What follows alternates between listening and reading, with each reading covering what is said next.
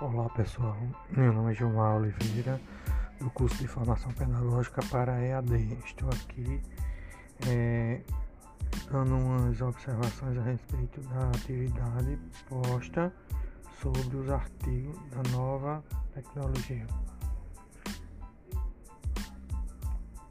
Acho que as TICs interativas elas vislumbram práticas não só dinâmica, mas substancial modificado.